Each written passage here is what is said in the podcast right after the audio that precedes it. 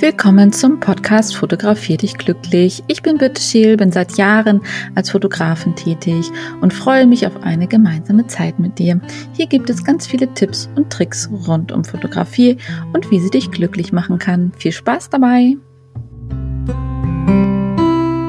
Hallo und herzlich willkommen zurück zu einer weiteren Folge von Fotografier dich glücklich. Schön, dass du wieder da bist und mir heute zuhörst. Ich freue mich darüber.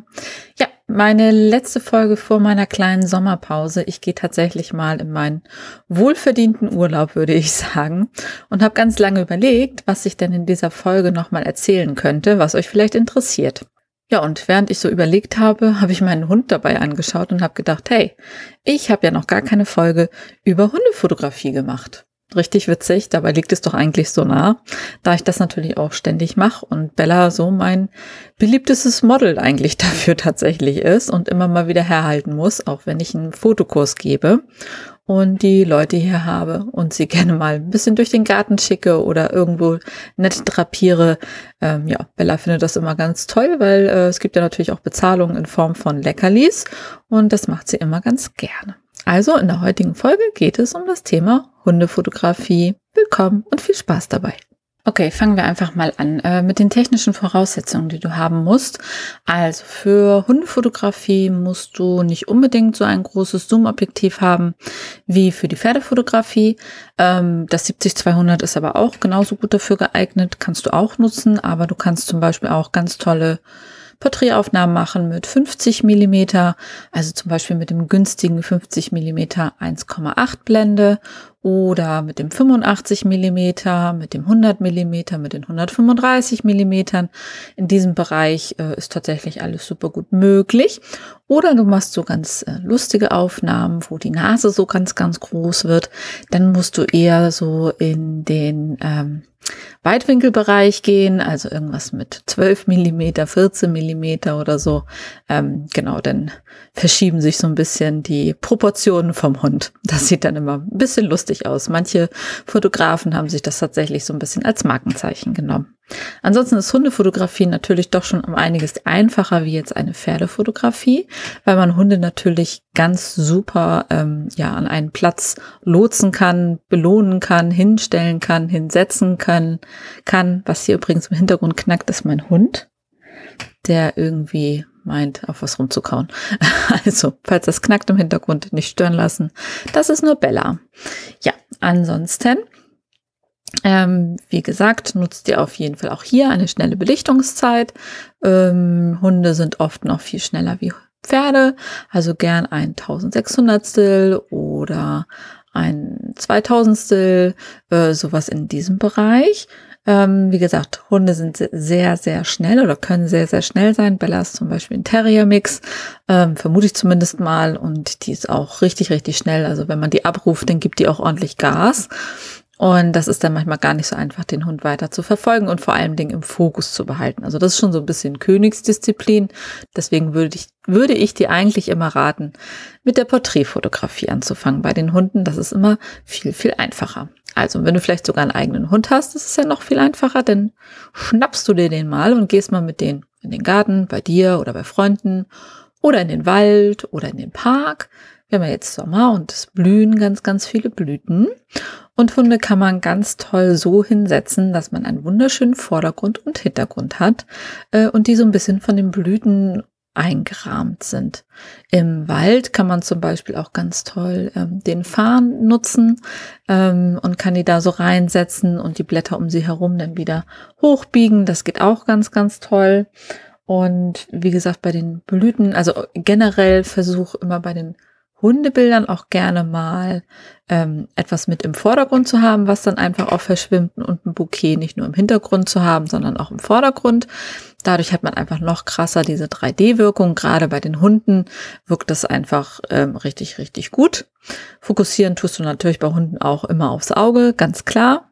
Und nutzt eine kurze Belichtungszeit und möglichst eine geöffnete Blende. Vielleicht solltest du am Anfang mit 4,0 anfangen und wenn du etwas geübter bist und der Fokus gut sitzt auf dem Auge, kannst du es auch mal ein bisschen runter äh, ein bisschen runtergehen mit der Zahl, also noch, noch weiter aufmachen, das äh, Loch in der Blende ähm, noch mehr Licht reinlassen, bis du dann so bei 2,8 bist.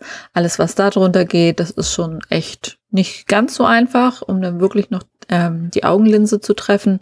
Also mit 1,8 ist schon ein bisschen schwierig, da ist schon der Rest drumherum schon so leicht verschwommen, macht natürlich eine super schöne Schärfe und auch ein ganz tolles Bouquet. Kommt hier natürlich aber auch nochmal auf die Brennweite drauf an.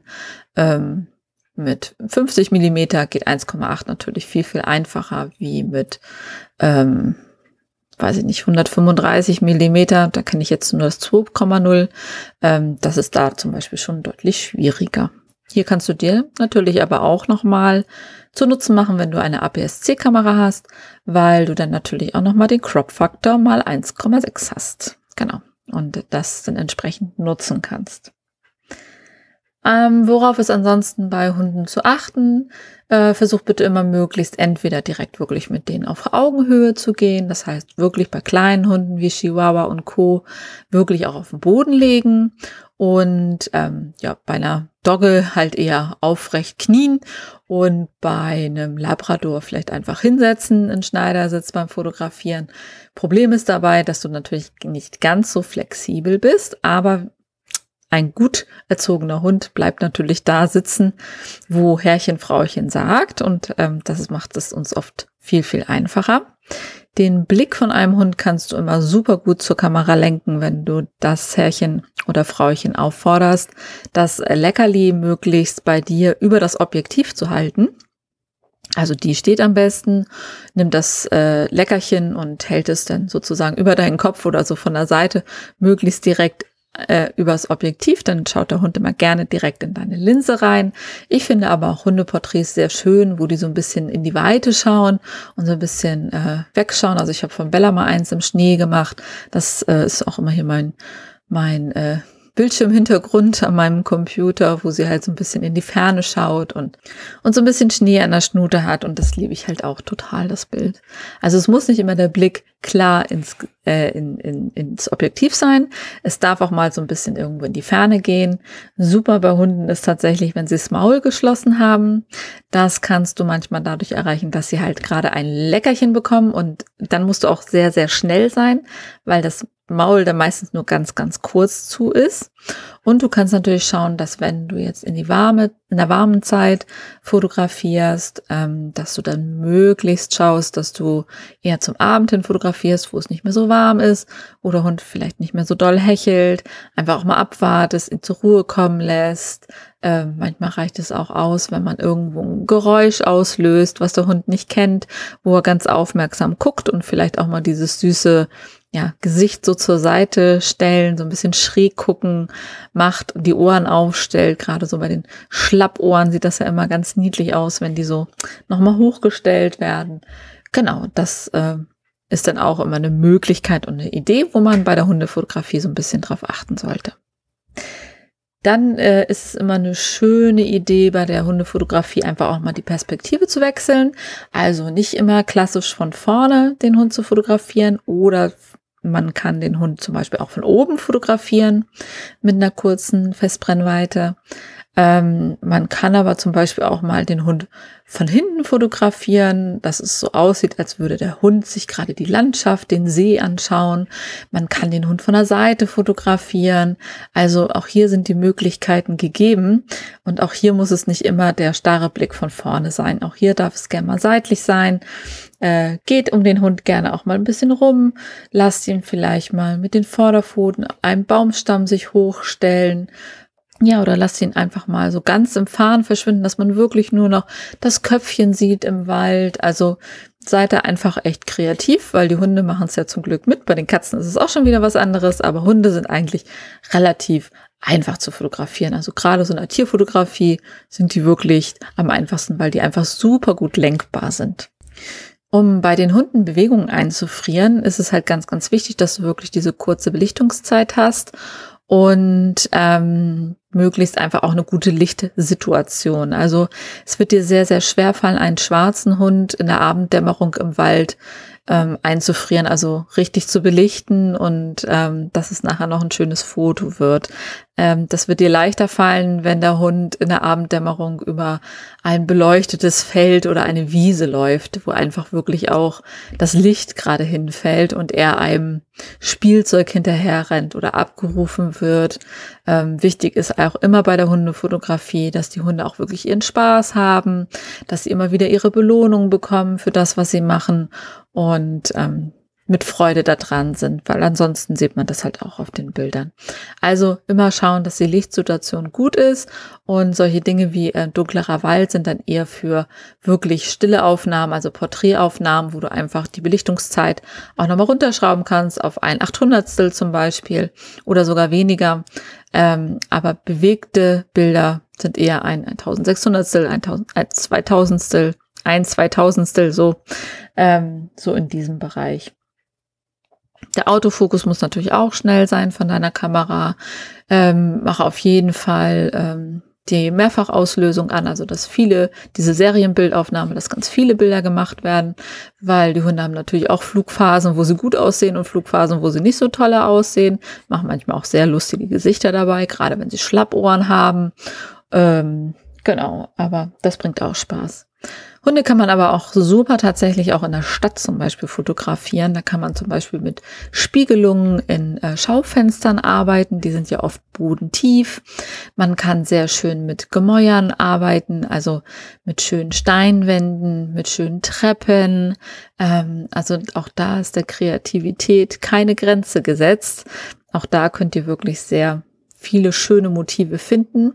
Und ähm, gerade Hunde sind natürlich recht einfach in der Stadt äh, ja, zu halten, zu drapieren, sage ich jetzt mal, hinzustellen.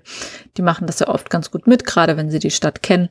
Wenn man jetzt natürlich so ein Land einnimmt wie meine Bella, ist das natürlich etwas schwierig, wenn die dann plötzlich irgendwie in Hamburg in der Speicherstadt steht.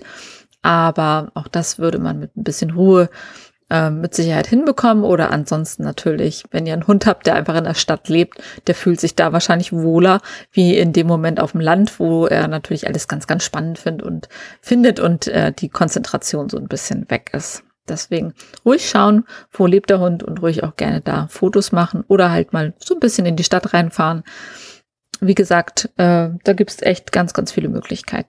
Ganz wichtig ist natürlich auch, dass ihr im RAW fotografiert, damit ihr die Bilder im Nachgang noch bearbeiten könnt, gerade wenn ihr vielleicht im Abendlicht fotografieren möchtet oder auch im Schnee.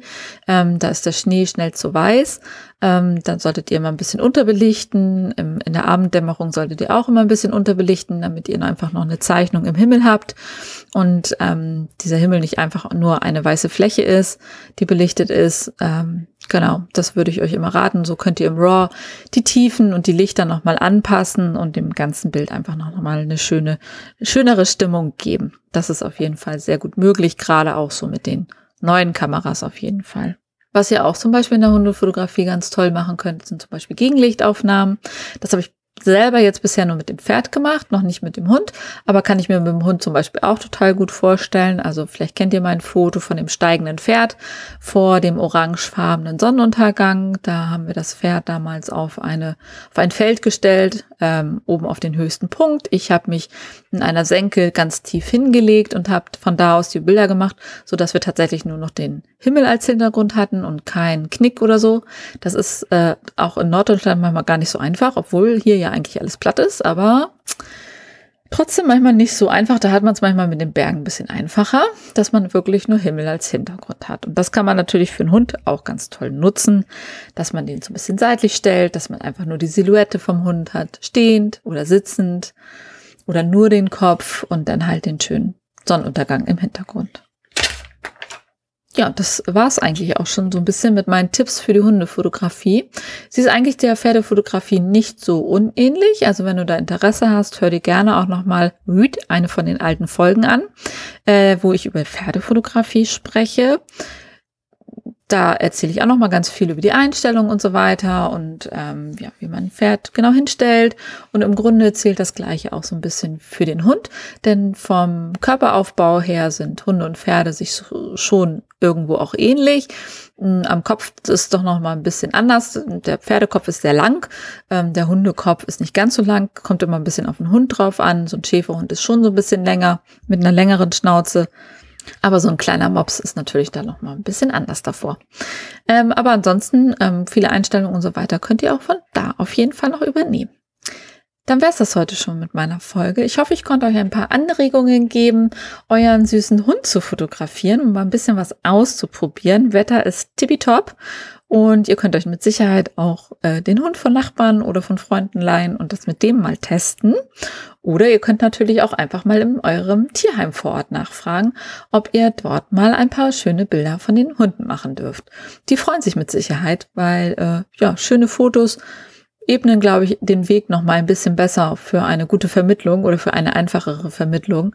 Ähm, ich habe früher auch für den Tierschutz teilweise fotografiert. Die Vereinigung hat sich leider aufgelöst ähm, und damit die Hunde einfach noch mal schneller entsprechend vermittelt werden können und ihrem ja Charakter entsprechend waren die dann auch immer abgelichtet. Das bringt auch sehr viel Spaß und auch da kann man super gut üben tatsächlich.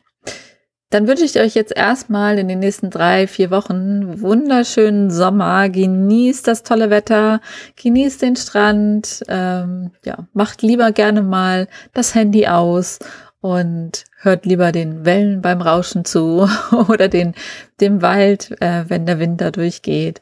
Und nehmt euch ein gutes Buch, liest das mal wieder und ja, ich wünsche euch einfach einen super schönen Sommer und nach dem Sommer hören wir uns wieder und dann geht's spätestens im August geht's hier dann weiter mit weiteren Folgen. Und wenn ihr Themenwünsche habt, dann könnt ihr die gerne aufschreiben und ihr könnt mir gerne einfach eine Nachricht schicken auf WhatsApp oder auf Insta, oder auf Facebook.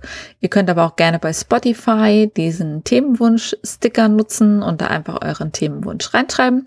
Das ist auch ganz anonym. Ich sehe gar nicht, wer das geschrieben hat. Und dann mache ich da gerne auch nochmal eine Folge drüber.